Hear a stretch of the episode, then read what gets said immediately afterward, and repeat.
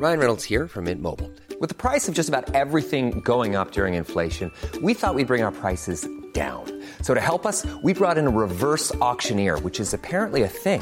Mint Mobile unlimited premium wireless. Ready to get 30, 30, bit to get 30, bit to get 20, 20, 20, bit to get 20, 20, bit to get 15, 15, 15, 15 just 15 bucks a month. So, Give it a try at mintmobile.com slash switch.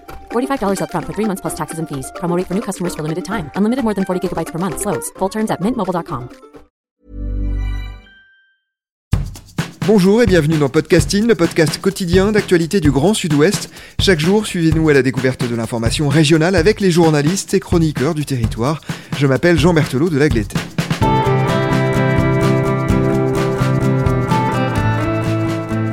Aujourd'hui, nous vous proposons la première partie d'un épisode carte blanche, consacré donc à un article ou à un reportage qui n'est pas paru chez un de nos médias partenaires.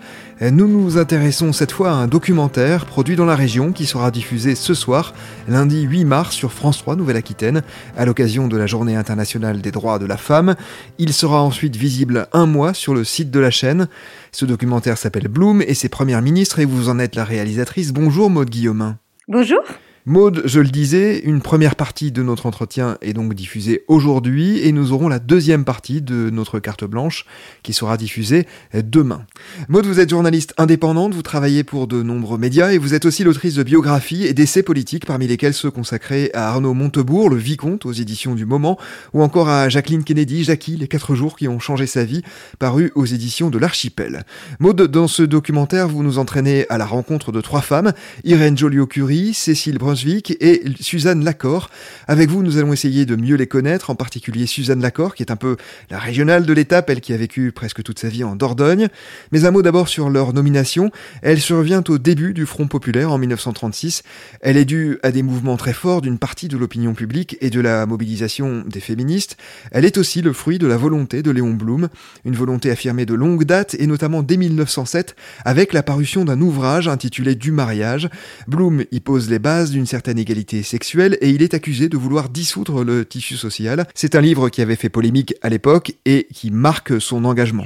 Alors en effet, euh, ce livre euh, a fait polémique parce qu'on a estimé qu'il euh, voulait détruire les bases du mariage, parce que lui, ce qu'il estime, c'est qu'il faut une égalité sexuelle dans le mariage avec des jeunes femmes qui doivent également avoir une expérience, qu'elles jettent leur gourme afin d'être sur un pied d'égalité avec leur mari pour avoir une vraie entente physique et euh, que le mariage puisse donc durer dans le temps. N'oublions pas qu'à l'époque, euh, il y a euh, les bordels, ce que n'a jamais vraiment soutenu Léon Blum non plus. et donc du coup, il estimait que un mariage heureux était un mariage où les femmes avaient une, vraie liberté sexuelle. Alors là, et vraiment, il s'est fait lyncher après l'apparition de ce livre, qui n'a pas du tout été compris. On n'a pas du tout vu la modernité de ce livre. Près de 30 ans plus tard, donc au printemps 1936, Léon Blum devient président du Conseil. C'est le début du Front Populaire. Le Front Populaire, très rapidement, c'est donc cette coalition entre les socialistes de la SFIO, le Parti radical, alors très influent et notamment dans le Sud-Ouest, et le Parti communiste. Le Front Populaire qui sera à l'origine de nombreuses innovations sociales, parmi lesquelles les congés payés ou l'établissement des conventions collectives. Dans ce contexte d'arrivée au pouvoir, donc, pour quelles raisons Léon Blum choisit-il de nommer trois femmes sous-secrétaires d'État? Et d'abord un mot hein, sur ce portefeuille, justement. Est-ce qu'on peut considérer que ce poste correspond à celui de ministre Aujourd'hui, on appellerait ça des secrétaires d'État. Donc, euh, elles ont un ministre de tutelle, euh, mais elles ont un portefeuille, hein, euh, elles ont un marocain, comme un secrétaire d'État aujourd'hui, sauf qu'à l'époque, on appelle ça un sous-secrétaire d'État. Mais c'est exactement la même chose, c'est juste la dénomination qui change. Ce qui est très intéressant, c'est que c'est vraiment une idée qui vient totalement de Bloom. Les féministes à l'époque sont absolument contre cette idée. Elles vont même être attaquées pour avoir accepté ces postes. Pourquoi? Parce que les féministes estiment que la seule et unique bataille qui vaille le coup, c'est euh, le droit de vote des femmes et le fait de pouvoir euh, être élues. Or là, elles estiment que ces féministes, euh, ces trois sous-secrétaires d'État, n'ont qu'un Marocain, qu'un strapantin, et que, et que ça ne va rien changer pour les femmes en général. La seule chose qui peut changer, c'est de pouvoir participer pleinement à la vie politique en élisant et en pouvant être élus, en pouvant être députés.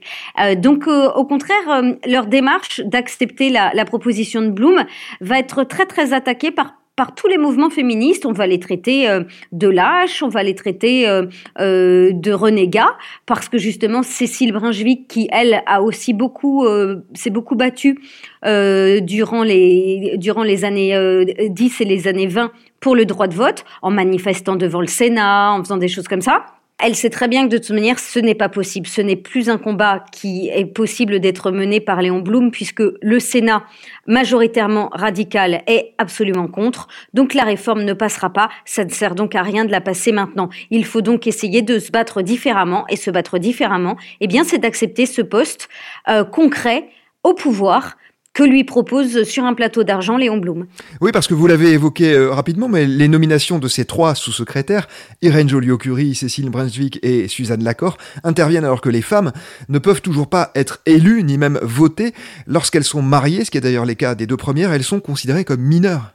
Alors c'est ça ce qui est absolument incroyable, c'est que elles n'ont pas euh, de euh, compte en banque, elles ne reçoivent pas elles-mêmes leur salaire, euh, elles ne peuvent euh, pas gérer euh, leurs biens dès qu'elles sont mariées. En effet, une femme qui n'est pas mariée et dont le père est mort a beaucoup plus de droits. C'est le cas donc de Suzanne Lacor, notre institutrice d'AJA, la régionale de l'étape. Les autres, elles, elles sont complètement sous la coupe de leur mari, qui vont donc leur mari les autoriser, en signant un papier à Léon Blum, à travailler et donc à recevoir un salaire. Donc en effet, cette, cette idée de proposer à ces femmes de faire partie du gouvernement, d'entrer pour la première fois dans l'hémicycle et de s'asseoir sur les bancs du gouvernement au beau milieu de l'Assemblée, au beau milieu des députés, c'est vraiment complètement révolutionnaire, c'est une idée complètement folle. Et euh, c'est pour ça que j'ai eu l'idée du documentaire, parce que on m'avait parlé de Suzanne Lacor en me disant que c'était un personnage intéressant. Et ce que j'ai vu, hein, euh, cette petite euh, institutrice d'Aja qui pourtant a une culture incroyable, essaye de développer d'une manière d'éduquer façon Montessori, donc de, manière très moderne. eh bien, j'ai vu que elle avait été ministre avec deux autres femmes, et, et je me suis dit que c'était très très intéressant de souligner cette époque qu'on connaissait pas du tout. Je reviens juste à votre question, il faut bien savoir qu'en 1936, quasiment toute l'Europe a donné le droit de vote aux femmes. Euh, à partir de 1912, 1914 et après il y a une grande vague 1918-1919, la France reste réfractaire. Le Sénat euh, composé majoritairement de radicaux, refusent catégoriquement. Pourquoi? Parce qu'ils estiment que les femmes vont voter conservateur, vont voter comme le pape le souhaite. D'ailleurs, le pape, lui, est pour le droit de vote des femmes. C'est pour ça que euh, les, euh, radicaux refusent encore et toujours le droit de vote aux femmes. Women have been fighting for their rights since the very beginning of time.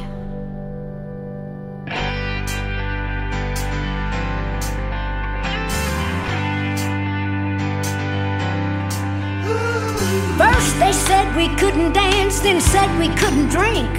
And unless a man allowed it, they said we couldn't think. They said we shouldn't speak till we were spoken to. Well, there was just so much back then we weren't allowed to do. But the first bite of that apple, I guess, revealed the truth. That's when he got smart, and that's why Adam don't like fruit. But that old tree of knowledge had some limbs that broke. Donc on comprend bien que ce choix de Léon Blum ne fait pas l'unanimité au sein du Front populaire, en particulier euh, du côté du parti radical. Mais de quelle manière la nouvelle est-elle accueillie par l'opinion publique de manière plus générale? On sait que la presse d'extrême droite, très influente à l'époque, n'est pas tendre avec les trois ministres. Alors, en fait, ce qui est assez étonnant, c'est que euh, déjà, les, les, ces trois ministres, toute la presse euh, va les appeler tout de suite les ministresses. Ce n'est pas du tout euh, un, un, nom péjoratif, c'est vraiment une façon, comme on les appellerait les préfètes, c'est vraiment une manière de féminiser le nom de ministre. Donc je trouve ça très intéressant à une époque aujourd'hui où on nous saoule avec euh, autrice euh, ou madame là ou le ministre. À l'époque, la question se pose pas du tout, on féminise tout de suite le nom et ce n'est pas négatif. Les, les attaques qu'il y a contre elle, ce sont des attaques plutôt pour attaquer aussi Léon Blum et le gouvernement du Front Populaire. Donc on les voit faire du tricot, euh, on les voit en robe en train de faire euh, la ronde autour de Léon Blum comme des petites filles qui n'auraient pas leur place là. C'est vrai qu'il y a ces quelques attaques, mais majoritairement, ça pose aucun problème et j'ai été très surprise en cherchant les archives de découvrir qu'elles avaient été très suivies par la presse. D'ailleurs, on les entend beaucoup parler et j'ai vraiment plusieurs euh, euh, bandes d'actualité parce qu'elles sont suivies et elles sont interrogées. Elles sont suivies lors de voyages importants où elles, euh, accompagnent Léon Blum, par exemple Suzanne Lacor qui va partir avec lui en Algérie. Euh, et ce qui prouve vraiment qu'elles avaient un rôle tout à fait important et qu'elles n'étaient pas du tout des jupettes euh, façon 1995 euh, avec Alain Juppé euh, juste pour faire euh, joli sur la photo. Elles avaient un vrai rôle et Léon Blum les voulait à ses côtés. Et vous le dites dans votre documentaire, c'est à la fois la presse de gauche et la presse de droite qui les soutiennent. finalement, il n'y a que l'extrême droite qui, qui, les attaque, si, si on comprend bien. Exactement. L'homme se despote sauvage soin de proclamer ses droits.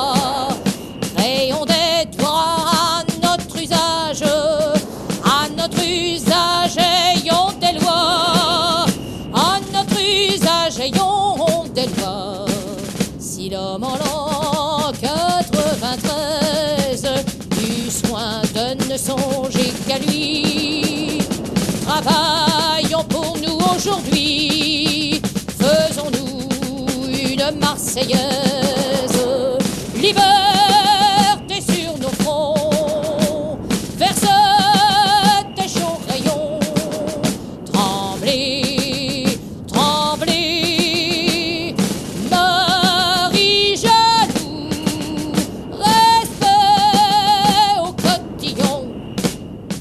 Alors Maude, nous allons en venir un peu plus précisément à la personnalité de ces trois femmes politiques. La plus connue s'appelle Irène Joliot-Curie, elle est la fille de Marie et de Pierre Curie. Elle a elle-même obtenu le prix Nobel de chimie l'année précédente, en 1935. Et elle refuse hein, dans un premier temps, notamment parce qu'elle souffre de tuberculose et craint de ne pas avoir assez d'énergie pour ce rôle de ministre. Elle finit par accepter et c'est un véritable acte politique. Elle est une féministe engagée. Alors, euh, euh, il faut bien voir que le, mot féministe, je l'ai manié avec euh, beaucoup de pincettes. Pourquoi? Parce qu'à l'époque, il, ne veut pas exactement dire la même chose que nous. Irène Joliot-Curie ne se considère mais pas une seule seconde comme féministe, mais pas du tout, du tout. Elle, elle se considère comme scientifique et elle estime juste que en tant que scientifique, on fait un travail, qu'on soit un homme ou une femme, euh, on, on fait des analyses, on travaille dans un labo et c'est juste le résultat de ce travail euh, qui fait ce qu'on est, c'est-à-dire un scientifique qu'on soit homme ou femme. C'est pour ça qu'elle prône l'égalité salariale. Elle est vraiment euh, très choquée que ce ne soit pas un état de fait. Pour elle, un travail est un travail, qu'il soit réalisé par un homme ou par une femme, il vaut euh, un certain salaire, quel que soit son sexe. Elle fonctionne vraiment de manière très très rationnelle. De la même manière, tout de suite, elle va changer euh, pour euh, l'école normale supérieure. Les filles ne pouvaient enseigner qu'au lycée qui en sortaient, euh, alors que les hommes pouvaient enseigner directement à la faculté. Elle, estime que, elle, euh, que ces garçons et ces filles apprennent les mêmes choses, font les mêmes études, donc ils doivent arriver au même point et ils n'étaient pas payés de la même manière et donc elle va changer ça aussi. Alors donc elle, elle estime qu'elle ne fait pas de la vraie politique, elle rétablit les choses, mais elle déteste la vraie politique dans le sens euh, toutes les petites magouilles, toutes les pressions euh, et c'est pour ça qu'elle va, elle va beaucoup secouer ces messieurs puisque elle dès que ça l'ennuie, les réunions euh, du Conseil des ministres par exemple ou que ce ne sont pas ses sujets, eh bien elle quitte la réunion en disant merci euh, messieurs, je vais vous laisser, ce ne sont plus mes sujets et tac elle s'en va. Elle n'a, elle ne prend aucun gant. Elle ne fait absolument pas attention à comment elle s'habille, par exemple. C'est très important. Je l'ai pas beaucoup dit dans le documentaire, c'est pour ça que je vous le dis. Mais à l'époque, euh, ces messieurs sont très bien mis, ils font très attention à leur apparence. Or elle, elle arrive habillée comme l'as de pique. Tout le monde la traite de clocharde, mais vraiment. Hein euh, elle peut être allée faire ses courses et avoir ses poireaux qui dépassent de son sac. Elle s'en fiche complètement parce que elle, vit vraiment complètement normalement. Euh, et donc c'est pour ça que elle va vraiment faire de la politique à sa manière et elle va dire à Bloom ok, j'accepte, mais je ferai comme je veux. Et d'ailleurs, c'est pour ça qu'elle a une liberté de ton et qu'elle va sortir même de ses sujets. Et il y a un extrait où elle parle, euh, elle va à la radio pour parler de la, la prostitution, où elle estime que si c'est un métier accepté comme euh, les autres métiers, eh bien, elles doivent avoir la sécurité sociale, euh, le code du travail, euh, et, qu'on ne peut pas en faire un, un, un, un non métier si jamais on l'accepte comme tel dans les rues. Irène Joliot-Curie est donc sous-secrétaire d'État. Elle est chargée de la recherche scientifique. Est-ce qu'elle va réussir à mener des actions ou des réformes notables à ce poste?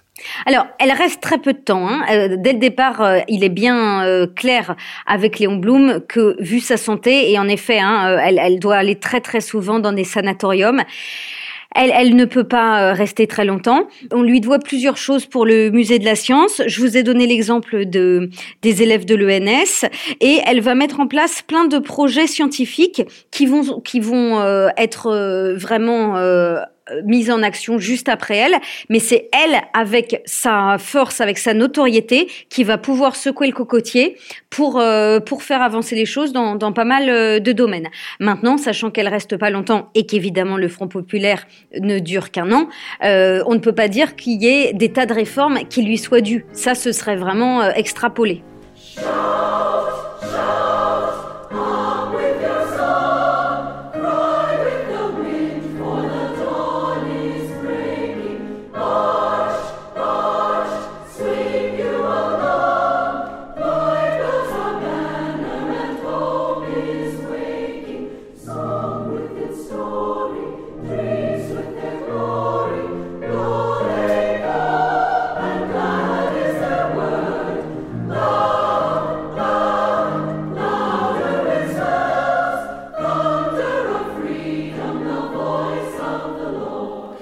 Venons-en maintenant à Cécile Brunswick, féministe euh, de longue date. Elle s'assume en tant que telle depuis euh, longtemps, adhérente du Soroptimiste Club dès 1920, une organisation internationale engagée dans la défense des droits des filles et des femmes.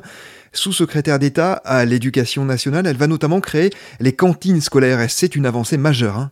Alors c'est vrai que euh, les cantines scolaires euh, c'est euh, vraiment important parce que euh, elle, elle, elle va commencer cela euh, euh, très très tôt. Hein. Dès avant la Première Guerre mondiale, elle estime que les ouvriers et les ouvrières ne mangent pas chaud et qu'il faut essayer de leur permettre d'avoir un repas important à l'heure du déjeuner et de manger chaud. Donc elle va s'occuper des ouvriers, puis ensuite des ouvrières, et elle va mettre en place les, les intendantes, qui sont un peu les assistantes sociales d'aujourd'hui, euh, pour justement s'occuper euh, des familles, de l'insalubrité qu'il y a au sein des familles, apprendre aux, mères euh, l'hygiène, euh, apprendre aux mères à faire des repas équilibrés, mais également aussi aux hommes l'importance de, se nourrir correctement, de manger chaud, voilà. Donc tout ça, c'est un travail de longue date pour cette femme qui vient d'un milieu très éclairé.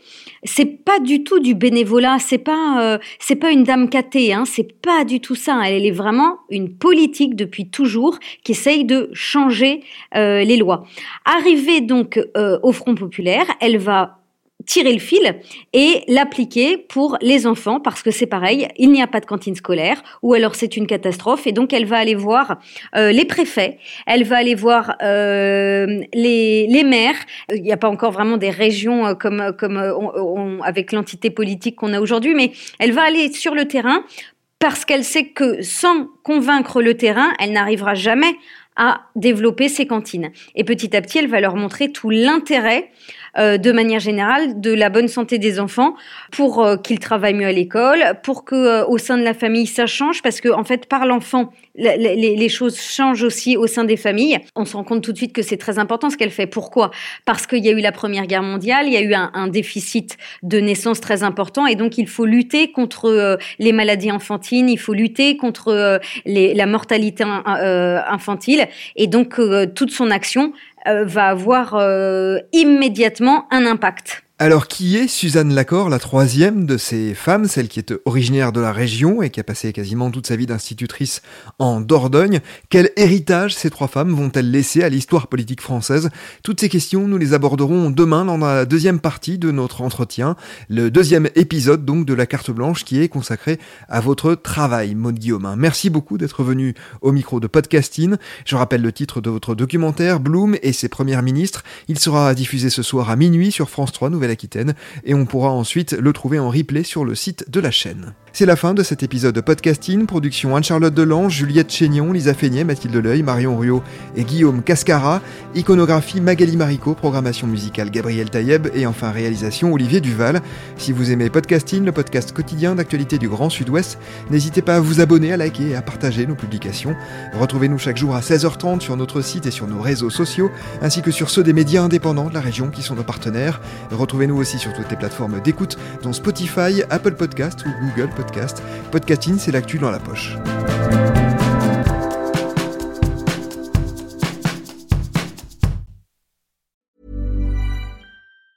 Even on a budget, quality is non-negotiable. That's why Quince is the place to score high-end essentials at 50 to 80% less than similar brands. Get your hands on buttery soft cashmere sweaters from just 60 bucks, Italian leather jackets, and so much more. And the best part about Quince, they exclusively partner with factories committed to safe, ethical, and responsible manufacturing. Elevate your style without the elevated price tag with Quince. Go to quince.com slash upgrade for free shipping and 365-day returns.